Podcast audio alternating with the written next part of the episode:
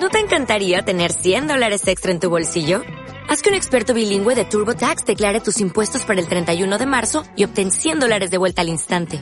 Porque no importa cuáles hayan sido tus logros del año pasado, TurboTax hace que cuenten. Obtén 100 dólares de vuelta y tus impuestos con 100% de precisión. Solo con Intuit TurboTax. Debes declarar para el 31 de marzo. Crédito solo aplicable al costo de la presentación federal con TurboTax Full Service. Oferta sujeta a cambios o cancelación en cualquier momento.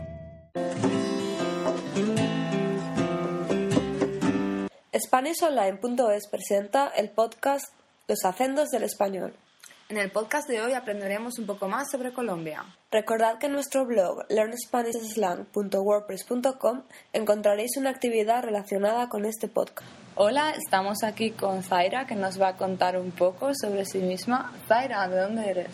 Yo soy de Colombia. ¿De qué parte de Colombia eres? Soy de Santa Marta, eh, pero viví la mayoría de mi vida en Florencia, Caquetá, al sur. Muy bien. ¿Y puedes eh, decirnos qué lugares nos recomendarías visitar en tu país?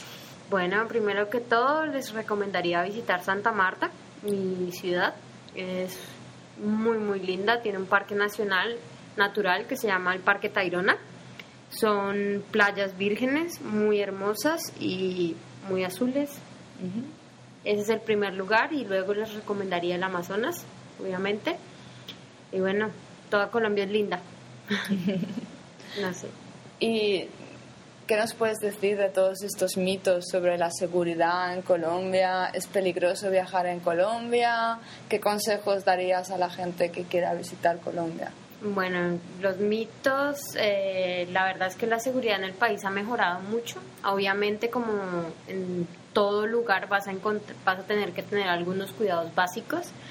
Eh, y también otras cosas es que hay zonas rojas, por decirlo así, y esas zonas no son turísticas.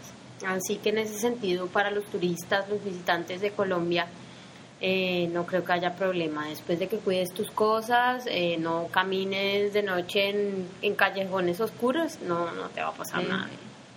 Vale, entonces podemos viajar a Colombia sin, sin miedo, ¿no? Si vamos a una zona turística, no, no tenemos que preocuparnos, es como cualquier otro lugar en el mundo, ¿no? Exactamente. ¿Y puedes recomendarnos un poquito de la gastronomía de, de tu país? Mm, sí, obviamente eh, nosotros tenemos muchas regiones, Colombia está dividido por regiones eh, y en cada región hay un plato típico. Entonces, dependiendo del lugar en el que estés, lo más recomendable es probar el plato típico. En, la costa caribe, pues los pescados de mar muy, muy, muy fresquitos con patacones que son, em, no sé si conocen los, los oyentes, eh, lo que son es un banano, pero es un banano verde y es otro, otro tipo de banano y eso se frita, se, se aplana y se vuelve a fritar y es delicioso, mm, es muy rico. Y las arepas, obviamente, y bueno, esas cosas. Tuve la oportunidad de probar la bandeja paisa. Bandeja paisa. Sí. Muy rico, pero muy pesada. Sí. pero me, me, gustó muchísimo. Qué rico, qué rico. Sí, es muy rica. Es mi plato favorito, pero, pero es muy, muy pesado. ¿Y qué, qué, ingredientes lleva la bandeja paisa? La bandeja paisa tiene frijoles, tiene carne molida, tiene chicharrón, que es la piel del cerdo, em, tiene arroz, tiene aguacate, tiene huevo, tiene chorizo y tiene arepa, si no estoy mal. Sí. Así que todo eso para una sola persona. Es, es, mucho. Sí, lo que me gustó mucho también fue las yucas. La yuca es deliciosa, sí, sí. Y en, ah, en cualquier presentación frita, hervida, es muy, muy rica. Colombia tiene una gastronomía muy rica y muy variada, la verdad. qué bien. Y en cuanto a expresiones coloquiales, ¿qué, qué expresiones son típicas de, de Colombia? Esas que si hablas con una persona de otro país, no sé, le llaman la, la atención. Eh, cuando decimos, tenemos las, para decir que algo es bueno, algo es chévere, algo es bacano, algo es chimba. Bueno, depende porque chimba puede ser bueno, pero también puede ser malo, ¿no?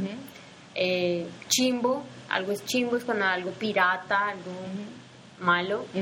Eh, parce, eh, parcero, parcera, em, marica, para decirle a alguien, no, no, no en mal tono, sino como parce o marica, tal cosa.